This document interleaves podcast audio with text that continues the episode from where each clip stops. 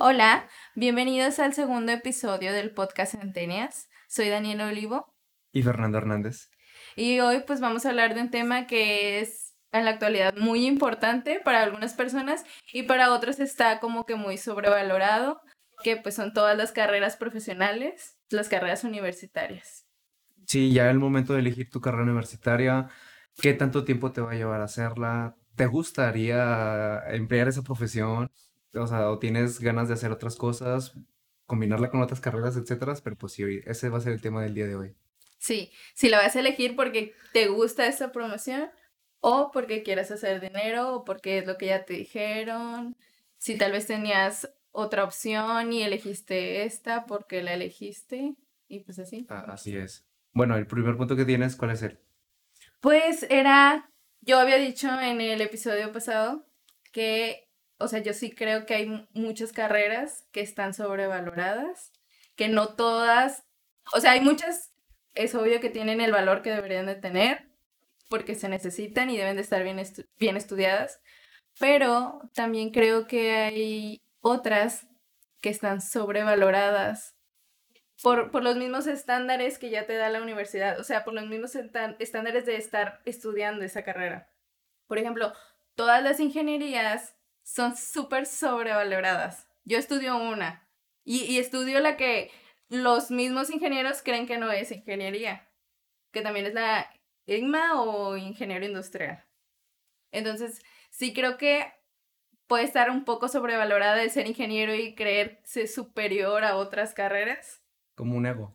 Bueno, me refiero a que las ciencias exactas siempre ven como, por ejemplo, las ciencias de la moral, la ética y todo, como si fueran algo menor, vaya, de menor importancia. Porque pues técnicamente no es algo que la ciencia redundantemente te diga que es cierto es algo más, por ejemplo, a la gente que estudia psicología, que estudia nutrición, son carreras igual de importantes que una carrera de ingeniería. Pero hay gente que no, que, que siempre las mira por abajo desde el punto de vista de un ingeniero, un médico, un médico cirujano o X. Sí, o sea, que ya es que tanto valor aportas a la sociedad. Exacto. Entonces, a lo mejor un ingeniero, un médico, como tú dices, sientes que aportas más a la sociedad, eh, creando puentes, edificios, salvando vidas, que una persona que es, no sé, nutrióloga, eh, ¿cómo dices? de filosofía y letras, etcétera, ¿no? Pero sí, es que sí tiene mucho que ver eso del ego, pero siento que es parte también de la sociedad que uno, oh, sí, yo soy ingeniero y tú eres licenciado, ¿no? La típica rivalidad. Pero hablando de México, yo también otro punto que quiero poner en la mesa sobre las licenciaturas de ingeniería, yo soy licenciado, tú eres ingeniera. Em, la, bueno, supe por ahí, también es una fuente confiable y si eh, estoy equivocado nos corrigen, por favor. Pero las ingenierías en México no son ingenierías, porque duran, ¿qué te gustan? ¿Un año más o dos años más que las licenciaturas? No sé. O sea, la mía duró cuatro. La mía dura cinco. un año más. O sea, estás literalmente casi en el mismo tiempo de estudio, práctica, servicio.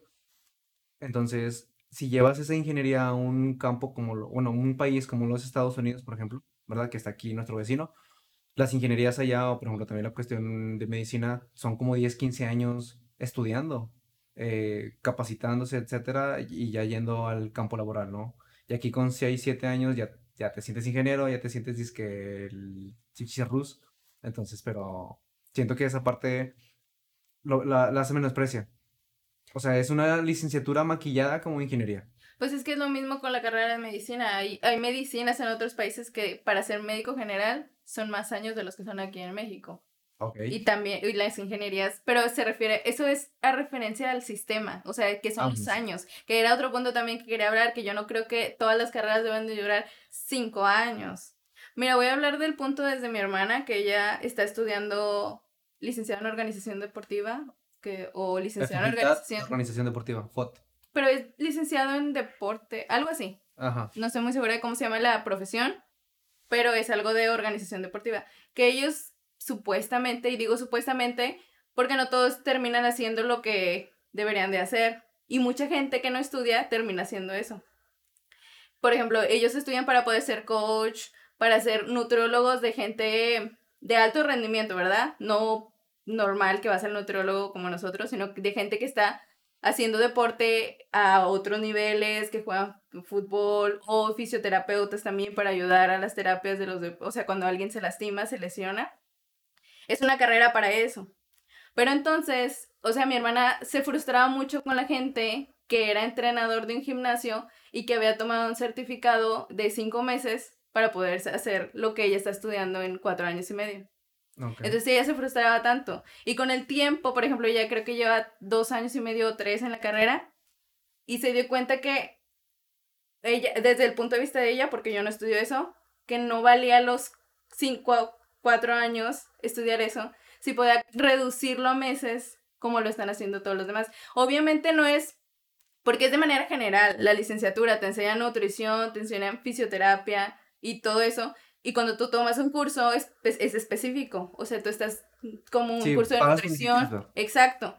Pero pues si es a lo que vas, por ejemplo, si tú quieres ser coach, puedes tomar el curso de cinco meses y ser coach. Y dice mi hermana, sí te enseña lo mismo, porque sí tiene muchas materias que están generalizadas.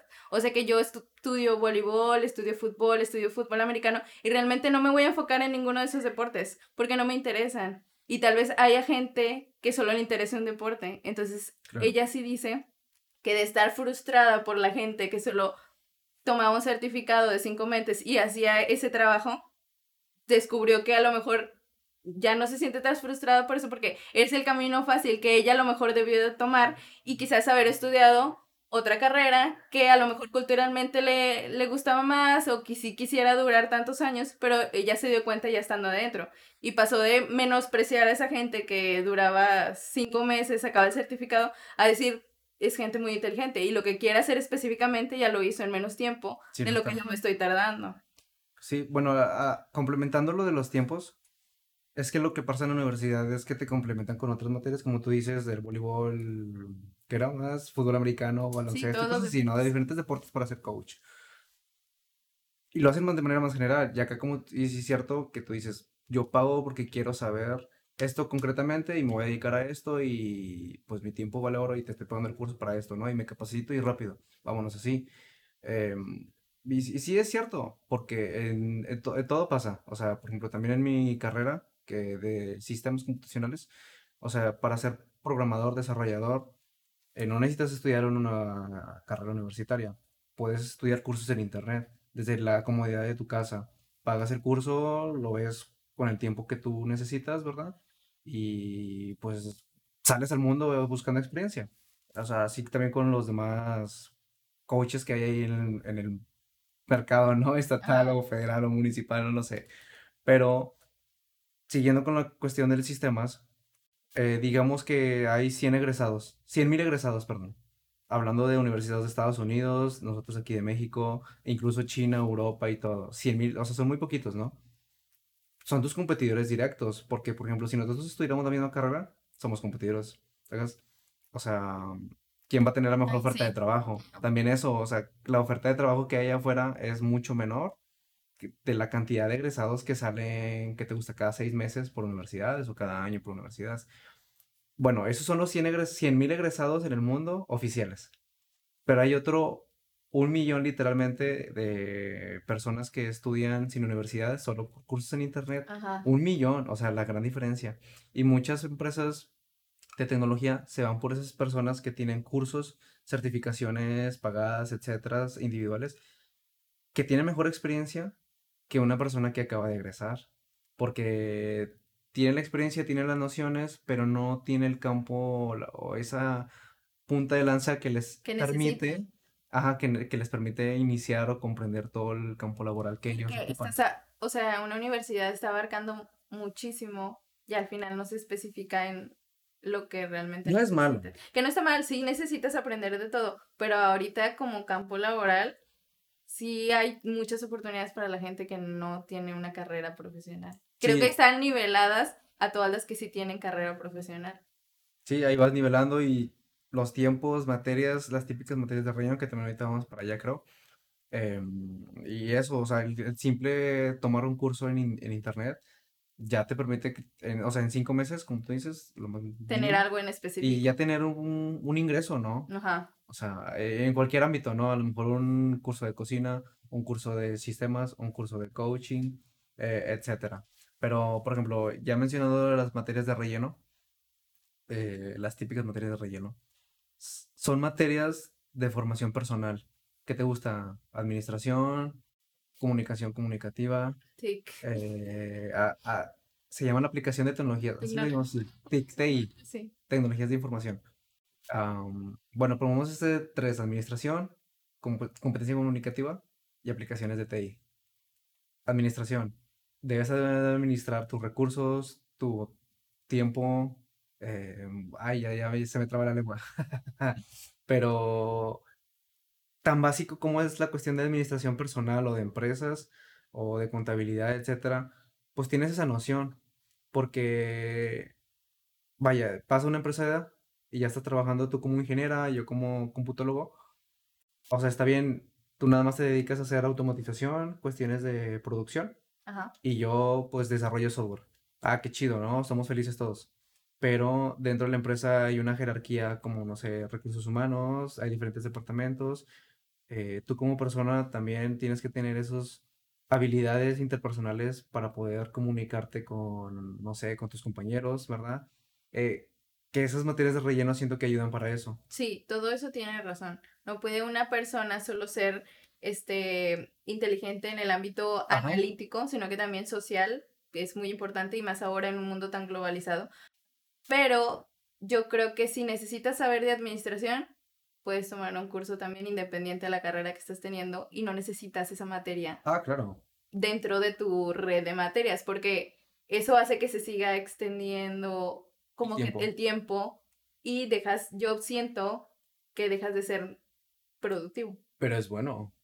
O sea, es que la universidad, eh, a la vez de estar formando profesionistas, estás formando personas con valores para mejorar, tener un mejor mundo socialmente también. Pero ya eres un adulto. Porque es una mejor, estás estudiando para ser una mejor persona. Sí, pero ya, ya eres un adulto. Yo creo que la formación personal te la debieron de dar en la preparatoria o en la secundaria. Ah, bueno, eso sí. Donde te estás formando y evitarle el trabajo que es redundante ya en la universidad. En la universidad, sí, sí, tienes razón. O sea, el saber comunicarte a lo mejor lo puedes aprender en preparatoria. Exacto. Cuando estás desarrollando tus habilidades, pues sí, de adolescente, ¿verdad? Y te tienes que comunicar y competencia comunicativa. Y creo que si esas materias existían en la preparatoria, por ejemplo, comunicación o así, ahí también te darías cuenta a qué área te, quiere, te quieres ir. Si ya existe una materia como competencia comunicativa que te enseña cómo pues, hacer un debate, cómo estar en, en, una convocatoria, en una conferencia, si eso ya existiera en ese momento, tal vez te darías cuenta que, ah, esto me interesa,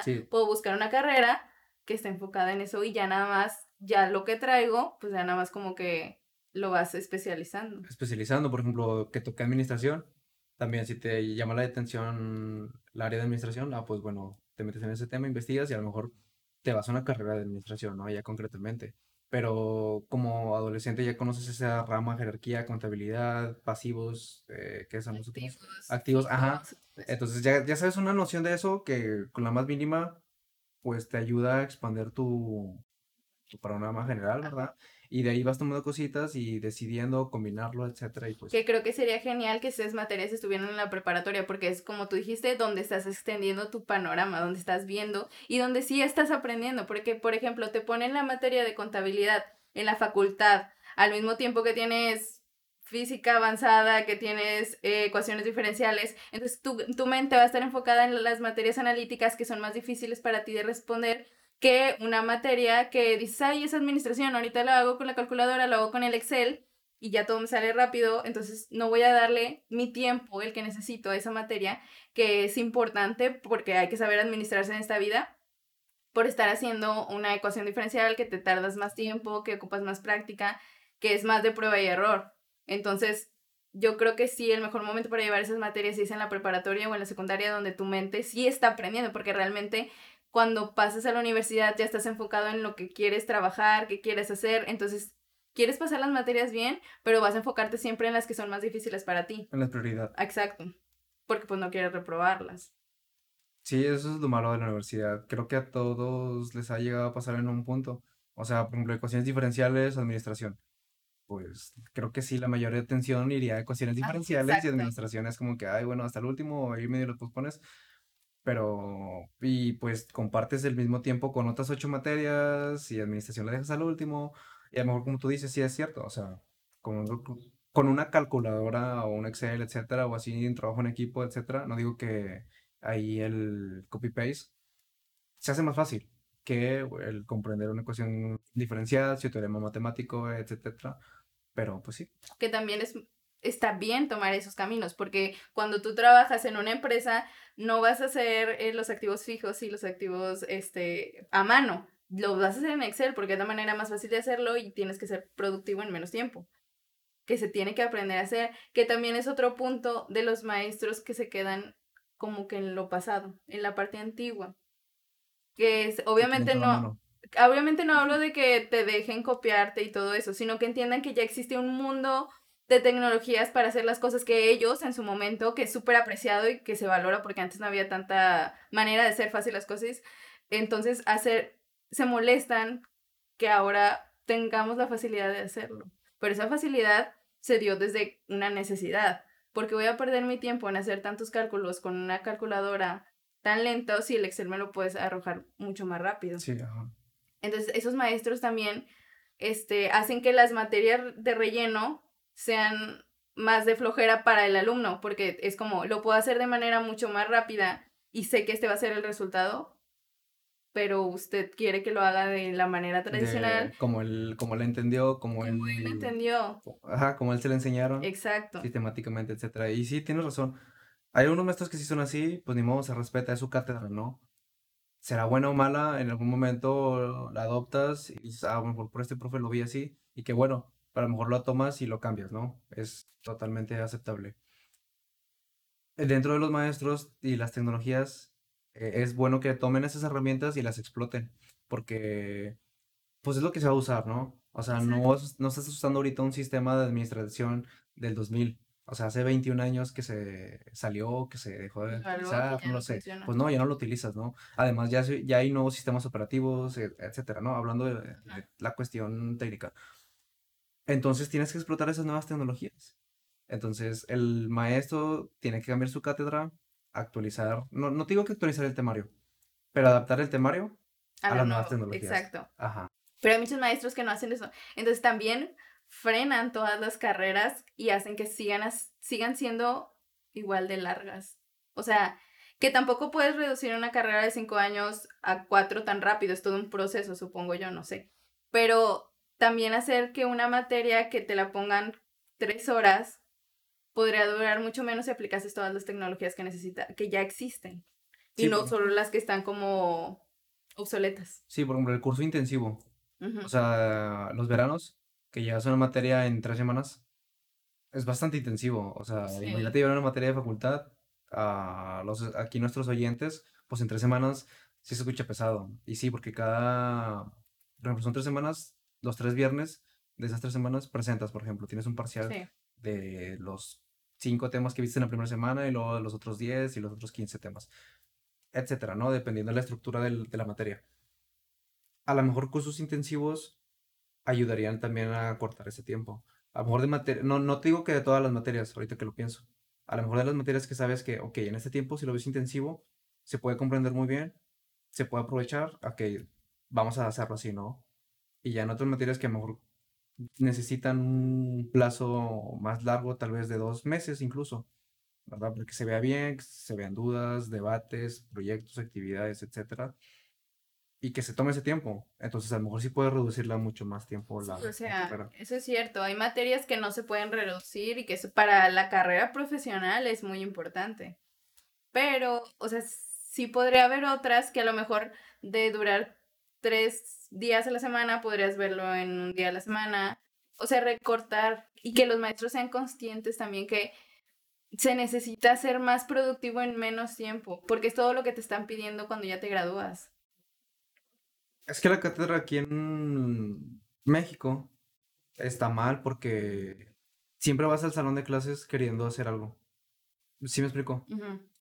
y, y las tareas existen de cierta manera porque ves el temario en clase y algunas tareas son de que, ah, bueno, avanza en el tema, haz un resumen, haz un reporte, haz un cuadro sinótico, lo que tú quieras, lo más básico, ¿no? Hablando de actividades escolares. y, y, ves el tema en una actividad cuando no debe de ser así. O sea, el tema sí lo ves en clase, etcétera, y después en otra, como tú dices, tres sesiones a la semana, cuando lo puedes ver en una, de que en la siguiente, o sea, la vistes en una, en la siguiente lo debates, lo platicas, mm, no sé, alguna actividad, y en la tercera concluyes ese tema de la semana, y no lo llevas tan forzado a actividades tediosas para el alumno, que algunos sabemos que tiene mayor carga de materias, eh, etcétera, lo haces menos tedioso y más atractivo. O sea, de que, ah, bueno, lo platicamos, esa plática más amena, ese debate, esa opinión, se queda mucho mejor. Eh, yo, yo opino así, ¿verdad? Yo lo veo así. Y, siento que es mucho más ameno, pero las dinámicas dentro de la enseñanza en México en general, sí también tienen que ver mucho con el alumno, porque el alumno es como que, no quiero leer tanto. Bueno, esos que no tienen el hábito de leer. Eh, o, de, o de ponerse a hacer literalmente la tarea, etcétera, o el, oye, pásamela, es que, es que es un mundo aquí y nos estamos sabiendo, pero pues sí, eh, todo, todo viene dentro de un cambio y, y pues se va mejorando, esperemos que vamos para allá. Bueno, volviendo al tema de las tecnologías que se quedaron obsoletas y que se siguen usando, o sea, a mí me pasaba mucho y escuchaba a los a mis compañeros que estudiaban sistemas o softwares y así, que los softwares que les enseñaban en las clases, que les ponían exámenes para que pasaran y para que se supiera que saben hacerlo, ya estaban obsoletos. O sea, ya en las empresas ya no se utilizaban. Entonces, ¿por qué la universidad sigue poniéndote un software, un programa que ya no vas a utilizar? O sea, estás aprendiendo de algo que no vas a utilizar, que a lo mejor sí te sirve como base, porque creo que el lenguaje de programación siempre es el mismo, pero va cambiándose, va adaptándose. Pero entonces, ¿por qué no te ponen uno? O sea, es una institución. Estamos hablando de la Universidad Autónoma de Nuevo León, que a pesar de ser pública, es cara. Y se le, o sea, para ser pública es una escuela cara. Tienes que buscar becas y sí hay mucha accesibilidad, pero es una escuela que se cobra, no es como la UNAM en, en Ciudad de México o en el DF, que sí en realidad las cuotas ahí son baratas. Aquí sí es caro, pero también es el contexto de que estás en Nuevo León y en Monterrey es también muy caro todo. Entonces, sí tiene el dinero para poner un programa, tal vez no el más caro y el más sofisticado, pero sí uno que esté aún vigente y que se siga usando. Porque era de lo mucho que se quejaban, que decía, ¿cómo otras universidades te están enseñando un programa que se iban a usar en las empresas y a mí me enseñas uno que ya está obsoleto? Yo no puedo competir si tú no me das las herramientas cuando ya vaya a salir. Entonces ahí también no sé si es culpa de los maestros que siguen exactamente el programa y siguen enseñando con cosas que ya saben ellos que no que están obsoletas o si existe en cada maestro la decisión de yo ya sé que esto es obsoleto, voy a enseñarle a mis alumnos lo que necesitan. Tus dos suposiciones son correctas. O sea, hay maestros que ven esto y siguen el temario y ya no lo cambian, ¿verdad? Como lo hemos estado platicando. Y la otra suposición que dijiste es de que, ah, bueno, estoy viendo nuevas tecnologías eh, y las combino y las, las enseño con mis alumnos.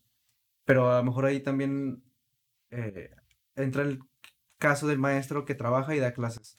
Entonces, el maestro que trabaja está actualizado con las cosas que hay en el, pues no sé, vaya, en la cuestión del trabajo, ¿verdad? Del día a día en empresas, en el sector privado, así es. Y sabe cómo se mueve allá afuera. Entonces, cuando viene acá con sus alumnos, les platica qué cosas se mueven allá afuera, ¿no? Y eso, eso es muy, bueno, a mí se me hace muy interesante porque siento que es el mejor maestro que te puede tocar. Exacto, el que, te, cuenta desde la experiencia. Ajá, exacto, te cuenta desde experiencia, sí te cuenta cuestiones teóricas, por ejemplo, de, o del temario, pero también lo complementa mucho con la cuestión práctica que él tiene y él ha adquirido y que a lo mejor él hizo hoy, el día de hoy, y ahorita en la noche, en las clases de la noche en facultad viene y lo, lo platica, ¿no? Y qué mejor recibir esa experiencia, tú de saber de alguien que ya sabe manejar eso. Pero hablando de las tecnologías que, no, que están obsoletas y que no se enseñan las mismas, es porque dentro de la cuestión de software, eh, o sea, un sistema que te gusta cambia cada seis meses. Ese es el problema. E, es un problema y, bueno, sí es un problema. Porque como cambia constantemente, eh, el temario, el plan de estudios no se puede estar cambiando constantemente. Ajá, adaptando tan rápido. Ahí ya estaría literalmente sí de los maestros, está adaptando ese temario con la nueva tecnología. Bueno, pero ese es en específico a los software, que entiendo que sí es cierto, no había recordado, pero sí, la tecnología es exponencial, va siempre demasiado rápido, Pero, por ejemplo, el tema de los laboratorios, yo me acuerdo que iba a los laboratorios y usaba herramientas que yo, vas a una industria, esto ya no se utiliza. O sea, todo ya en la industria está automatizado para que te enseñen cómo va a funcionar la máquina desde que tú la programas, que no necesitas tampoco estudiar software para eso, solo necesitan enseñarte a programarla, a enseñarte a programar un torque o cualquier tipo de cosa. Entonces tú vas a los laboratorios y te das cuenta que todo es manual, que no significa que esté mal, o sea, saber algo manual eh, este, para la habilidad mental es muy bueno, pero para la práctica es tedioso y es lento. Entonces, creo que deberían de también, no solo hablando de las eh, carreras de software o de sistemas, sino que en realidad todas deberían de siempre estar actualizadas a lo que se necesita. Sí, ocupando esas tecnologías. Es que la, la herramienta, un torno, un torque, es tecnología. O sea, ¿verdad? Entonces tienes que adaptarte a esa tecnología y, pues es, que es así. Lo malo que es caro y la universidad sí, como tú dices, es cara, pero pues no sé, o sea, administración de, la, de allá, ¿no?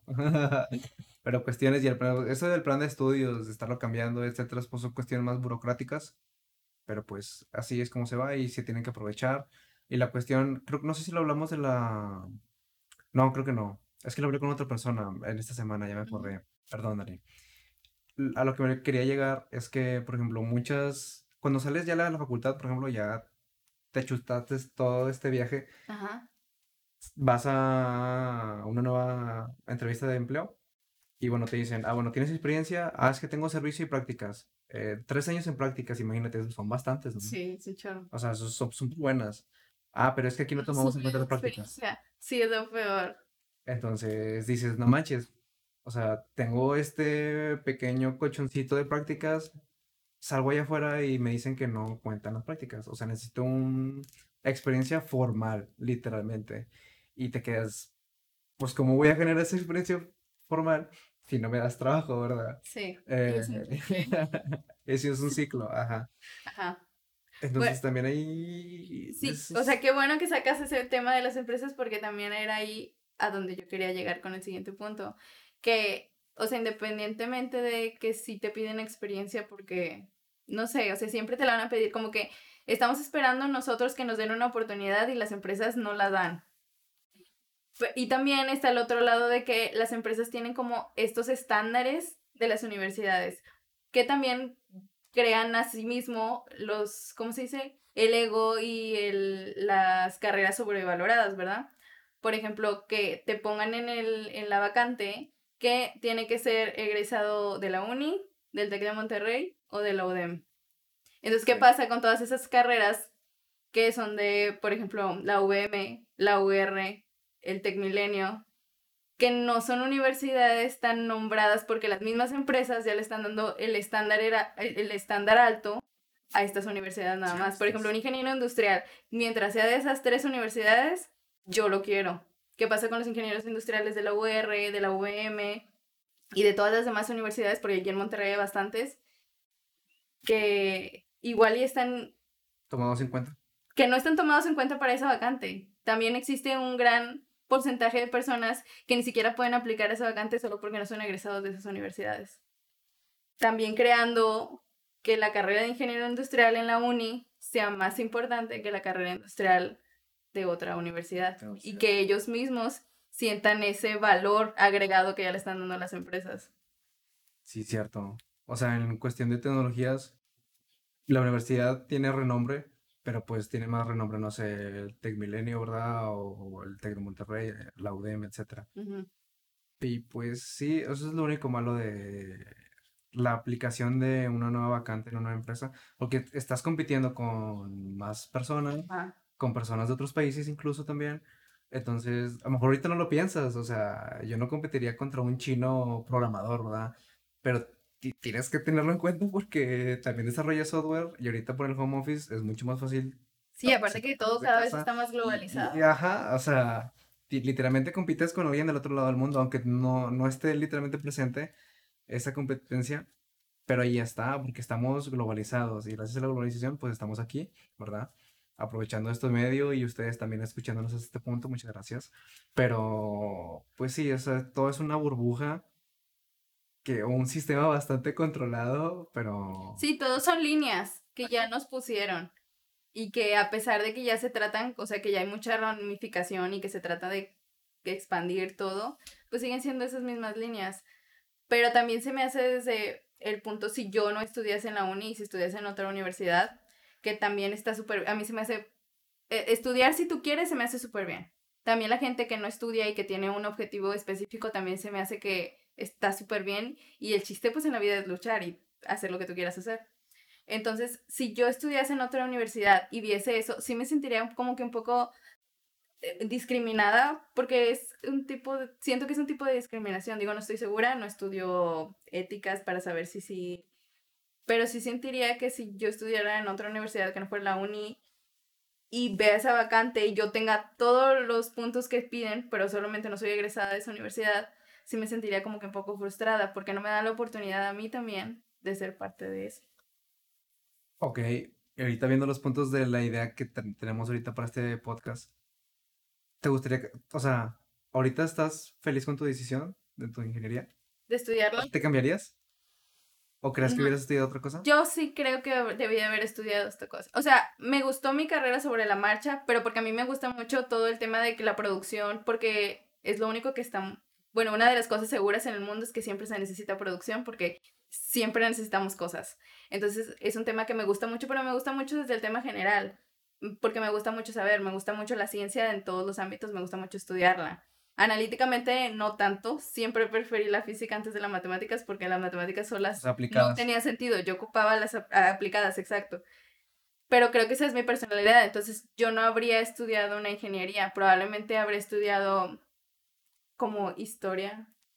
En neta. Porque me gusta mucho, porque me gusta mucho saber qué fuimos y hacia dónde vamos. Ok. Y de ahí parte que me gusta mucho la ciencia y me gusta mucho aprender acerca del universo. También me gusta mucho escuchar a gente que es súper inteligente en matemáticas porque me gusta saber, porque desde ahí va mi personalidad. Entonces yo creo que si hubiese estudiado algo que realmente quería, habría sido historia porque me gusta mucho estudiar la historia. Esa rama. Ajá, y podría haber sido así en plan, pues maestra, tal vez. También. Porque me gusta. O también puede haber sido actriz porque... ok. Bueno. ¿Y estás? Bueno, sí. O sea, de que... Ahora estoy feliz. O sea... Ajá, ¿te imaginabas? Eh, o sea, en la preparatoria ahorita. No. De que, ¿no? No. O sea, sí era muy... Pero también porque, o sea, cuando eres pequeño siempre estás influenciado por todo lo que te dicen.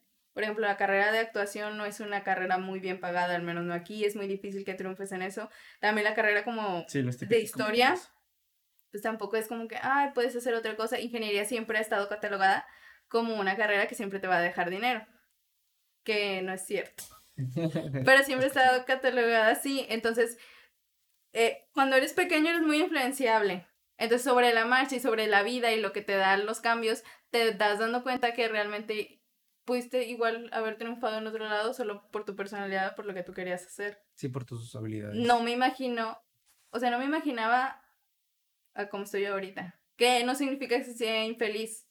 Sí me gusta, pero pues son decisiones y caminos diferentes y... Sí, claro, pues es que sí se van tomando los caminos y, y no esperabas estar, no sé, uno piensa estar, o sea, vaya, si cinco años en el futuro piensas estar más o menos tal vez así, ¿no? Un plan a futuro, incluso a corto plazo, y nada que ver, ¿verdad? O sea, sí cambian, sí cambian las perspectivas, las decisiones y diferentes caminos, como, como dices. Sí, que no está mal. O sea. Ah, no, no, no. Puedes tener un plan de vida y siempre, siempre creer que vas a hacer. El chiste es que logre lo que quieres hacer. No importa cómo te puedas mover y que si estudiaste esto, que si la dejaste tronca, que si. Simplemente que estés haciendo lo que tú quieres y que estés feliz, que no estés frustrado con lo que estás haciendo. ¿Tú cambiarías de carrera? O sea, ¿tú siempre te viste en esa carrera desde que estabas chiquito? Es que a mí siempre me gustó la computación desde, bueno, las computadoras desde que estaba en la primaria. Porque mi hermana mayor tiene la misma carrera que yo, también estudió la misma carrera que yo. Entonces ella tenía la computadora aquí en la casa, una dinosaurio, una Alaska de esas blancas, creo que algunos hemos visto una. Entonces me llamaba la atención, yo la aprendía, el típico, bueno, no, no sé, me siento muy boomer al decir esto, pero era de que si desconectabas el teléfono de la línea, o sea, se iba al internet. Si logré vivir eso. y me siento privilegiado. Qué honor. Entonces, de que moviendo la compu, ya instalando programas, moviendo, ya la abría, o sea, no le movía nada a los componentes, de que la memoria RAM, cosas así. No, no le movía nada, no la tocaba, pero sí la abría y la veía. Y luego era de que la cerraba y luego, a ver, ¿qué es esto? Y cosas así. Siempre me llamaba la atención la tecnología porque me gustaba lo que se hacía en la computadora. O sea, el software, los programas, cosas así, me llamaban la atención. Y, y lo veía más como hobby porque también me gustaba mucho jugar. O sea, toda, la, toda mi infancia y toda adolescencia jugué y preparé y sigo jugando. Entonces, también como que es un amor al, al videojuego, ¿no? Al software y estar en ese mundo. Y por eso me gusta mi carrera pero me gusta mucho, no sé, me llama mucho la atención cocinar. Eh, sí, ser chef. Me, me gusta el, el, proceso que llevan, el, el o sea, porque tienen una metodología, ¿no? El cómo preparar las cosas, el sazón, cosas, o sea, que te quede así chido y de gusto. Ese también puede ser un hobby. Ajá, eso es lo malo. Y mal pagado en México, al menos de que tenga la experiencia y cosas así, ¿no? Una universidad de renombre. Eh, ¿cómo se llaman esas academias de cocina de renombre? Al menos te van a contratar en un restaurante de renombre también, ¿no? O sea, todo por ojo por ojo. Pero así hablando de cocina, me hubiera gustado también la mecánica. Sí me gusta un poquito el aspecto de los carros. Es que estoy probando, o sea, como que todo lo que te gusta, porque también yo sí pongo todo lo que, que me gusta, no ah, existe una carrera ah, específica que sea de todo lo que me gusta. Sí, así es. Eh, es, sí, es, es, lo malo. Ahorita yo estoy diciendo que porque lo que me gusta. Ajá, exacto. Pero al menos yo me siento que soy muy versátil, que pues bueno, podría estar, hacer diferentes cosas. Y de hecho actualmente pues soy versátil en, diferentes cosas y disfruto lo que hago, ¿no? Pero si te veías desde niño que ibas a estudiar algo de ah, computación. De hecho, quería ser arquitecto, ya que me estoy acordando, quería ser arquitecto. Porque me gustaba dibujar. Ajá. Entonces, literalmente también entré a talleres de dibujo Em, y, me gustaba todo ese concepto de la arquitectura y, y, los edificios. Entonces me gustaba conceptualizarlos y sí me veía para arquitectura. Pero desarrollé todo este mi hobby por los videojuegos, tecnología, etc. Entré a una carrera, bueno, a bachillerato técnico en prepa. Y también, pues todo esto lo potencialicé y me fui por el lado de las computadoras. Que arquitectura, mm, no sé, es que no sé es que sea mala, pero como que ya estaba muy metido en esta rama, pues me fui por esta rama, ¿no? Que también, pues elegiste una decisión, o sea, las carreras que te gustaban y elegiste la que creíste que te gustaba más. Así es, ya, ah, o sea, la otra sí la veía como, o sea, me gustaba y quería llegar a hacerlo, pero no estaba tan preparado, no tenía las bases, a lo mejor como quisiera, que también no las necesitaba realmente, o sea, pues la universidad te iba a enseñar a hacerlas. Ah, sí, a lo mejor era un área de confort. Ajá, sí. Lo hablamos en el, el, pasado. O sea, verdad, ahí me estoy dando un balazo en el pie yo mismo. Pero como ya estaba muy metido en la tecnología, literalmente, de hecho en secundaria también dice que estuvimos en un taller de computación y disca robótica, que fue bien X. Saludos a mi secundaria. Entonces, pues siempre estuve metido ahí y por eso siempre me gustó mucho la, la tecnología. sí, mire, yo también estaba acordándome que cuando yo estaba chiquita siempre decía, o sea, yo ya sabía que quería estudiar comunicación, pero porque siempre me ha gustado como que, que la gente me escuche. Entonces, siempre, siempre. Pues en fin, personalidad mía. Saludos. Ajá. Siempre me ha gustado. Entonces, o sea, mi mamá a mí me metió a clases de actuación de chiquita, que es algo que, o sea, nadie sabe porque mi personalidad no da mucho para aparentar eso, pero me gusta mucho y siempre me ha gustado. Y el, la sociedad y todo como que hizo que yo misma sintiera que la mejor decisión para mí era tomar una ingeniería o una carrera de ciencias exactas. Exacto. Entonces, ya conforme fui creciendo y fui aprendiendo mejor, dije, no, es que realmente yo debí de haber estudiado otra cosa. Que no, o sea, no me arrepiento, mi carrera me gusta mucho. Porque abarca una de las cosas que me gustan también. Y por eso estoy haciendo esto que me gusta, porque ya me di cuenta que la vida no solo se trata de tener cosas exactas o de estar específicamente en algo, sino que si tienes la oportunidad de hacer cosas que te gustan, pues entonces hay que hacerlas. Entonces, pues por eso estoy aquí, porque es parte de lo que yo quería hacer y de mi personalidad. Y mi carrera universitaria pues me gusta y me sirvió de mucho y me sirvió para darme cuenta que la ciencia y eh, la producción y todo eso me gusta mucho. Pero es otra cosa que me gusta. Sí, sí, es muy válido. Pues bueno. ¿Por otro punto que quieras tocar?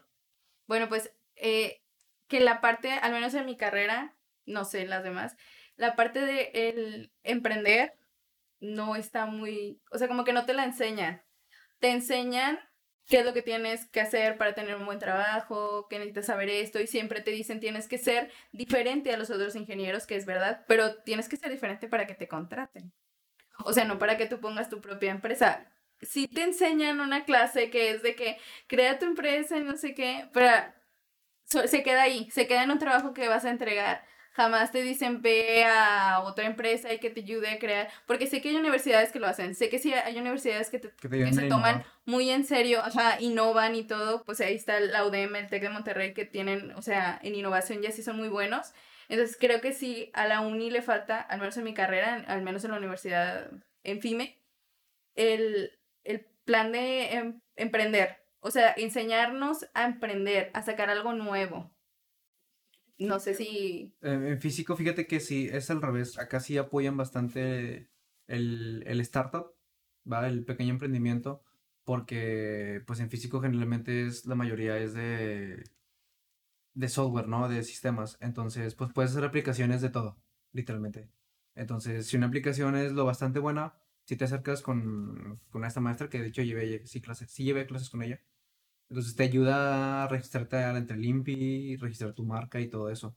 Entonces sí te motiva a emprender, ¿verdad? Y crear tu propia empresa, tu propio negocio, ya sea con socios, etc. Pero pues es, tener una idea innovadora. Y de hecho el concepto innovador, que igual ahorita lo dijimos para, eh, por ejemplo, el TEC y el ODEM, que son innovadoras, sí desarrollan nuevas tecnologías, nuevos desarrollos, nuevas investigaciones, pero es el cambio, no significa que tienes que estar hacer algo totalmente nuevo. O sea, cambias algo y eso es innovando. Sí, eso es innovar y está bien. ajá, está bien. Entonces, todos los días puedes innovar, no necesariamente tienes que ser algo total. Es que relacionamos mal ese concepto y también lo platiqué esta semana con una persona, con la misma persona, de hecho, que, que innovar es, es, es hacer algo diferente, ¿verdad? Como lo hacías y no necesariamente algo súper nuevo y que alguien... Sí, sí, o sea, es adaptar una necesidad o sea, una necesidad que tienes que tal vez no se ve complementada con lo que ya existe, pues puedes agarrar algo que ya existe y solo adaptarlo a la necesidad que tenías, que te faltaba. Y así es. Bueno, pues bueno, creo que sería todo. Sí. Sí, bueno. bueno, también quería hablar de que, pues en el futuro, que cada vez es más cercano y tal vez no nos va a tocar a nosotros, pero sí hay, por ejemplo, decían que los niños que ahora están estudiando están estudiando para carreras que todavía no existen. No sé si lo hablamos la vez pasada.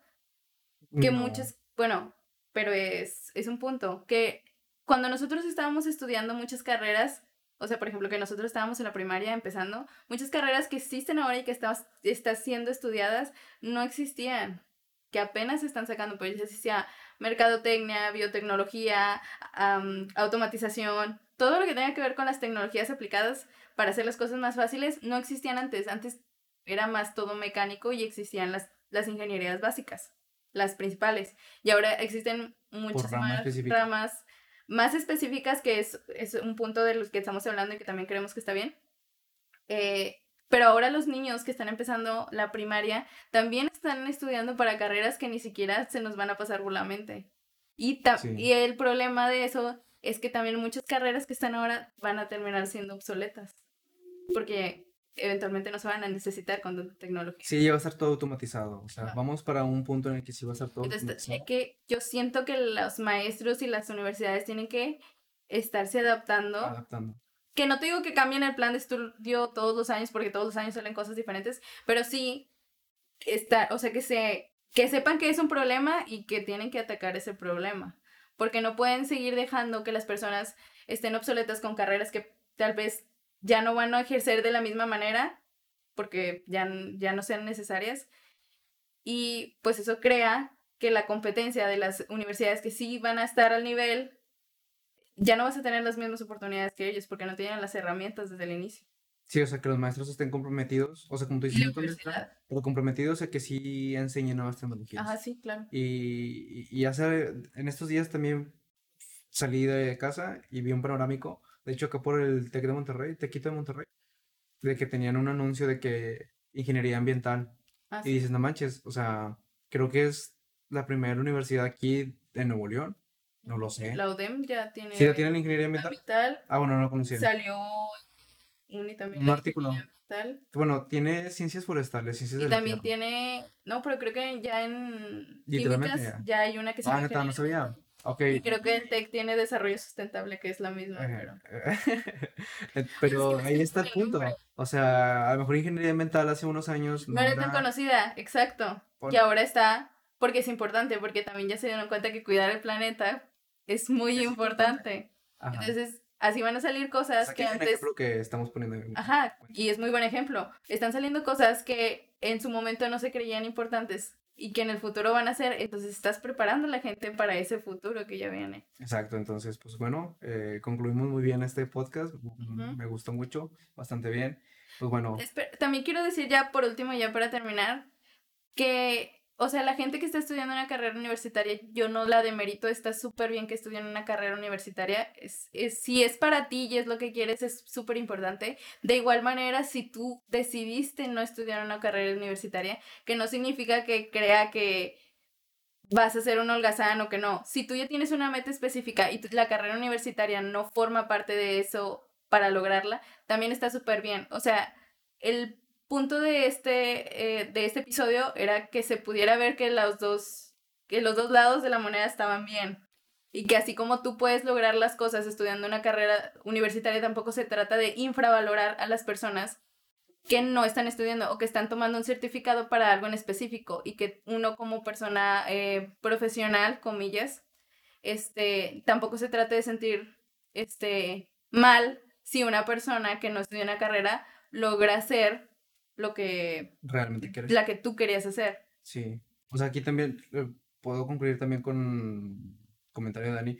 Mm, el tema del podcast, el propósito de este eh, nuevo episodio, es, es, no delimitar las carreras, ¿verdad? O sea, que hablamos de filosofía y letras, o que si eres médico, eres ingeniero, eres licenciado. O sea, no tiene nada de malo. Está excelente. Cada quien decide hacer lo que quiere estudiar, ¿verdad? Y es totalmente válido. Y si te gusta y a ti te encanta y te gusta realizar esas tareas, pues adelante, o sea, nadie, no te tienes que sentir menos. Y también no debe imitar de que, ah, ok, es que la uni es mejor o peor, el TEC es mejor o peor, la UDM es mejor o peor, la o sea, no, tampoco. Tú puedes estudiar en la institución que tú quieras, ¿verdad? Y, pues, y las, que las oportunidades las tengas y las puedas aprovechar. Eh, estudiar en universidad también no es que también sea malo, que vas a perder tu tiempo. O sea, sí aprendes muchas cosas buenas, conoces personas, tienes tu círculo social em, y demás, ¿no? Y generas estas prácticas profesionales, de servicio. Y pues sí, o sea, todo se complementa, pero ya es el punto que... Decisión De tu decisión, ajá, personal. Y pues bueno, que todo se combine y que tu camino sea el más próspero y exitoso, ¿verdad? Decíamos, quieras estimado llegar, esperamos que llegues, sin ah. importar el camino que quieras tomar. Y nosotros ya pasamos sobre ese aspecto estamos concluyéndolo y pues bueno, esperemos que tú también tengas ese gran éxito en tu vida, ¿verdad? Sea fructífero. Y que seas feliz. Así es. Pero pues bueno, eso fue todo por parte de este episodio 1, porque ya ese, el otro fue el piloto. Ah, bueno. Entonces, episodio 1, carreras universitarias. Muchas gracias por escuchar. Yo fui Fernando Hernández y... Daniel Olivo. Y eso fue todo. Muchas gracias. Adiós. Bye.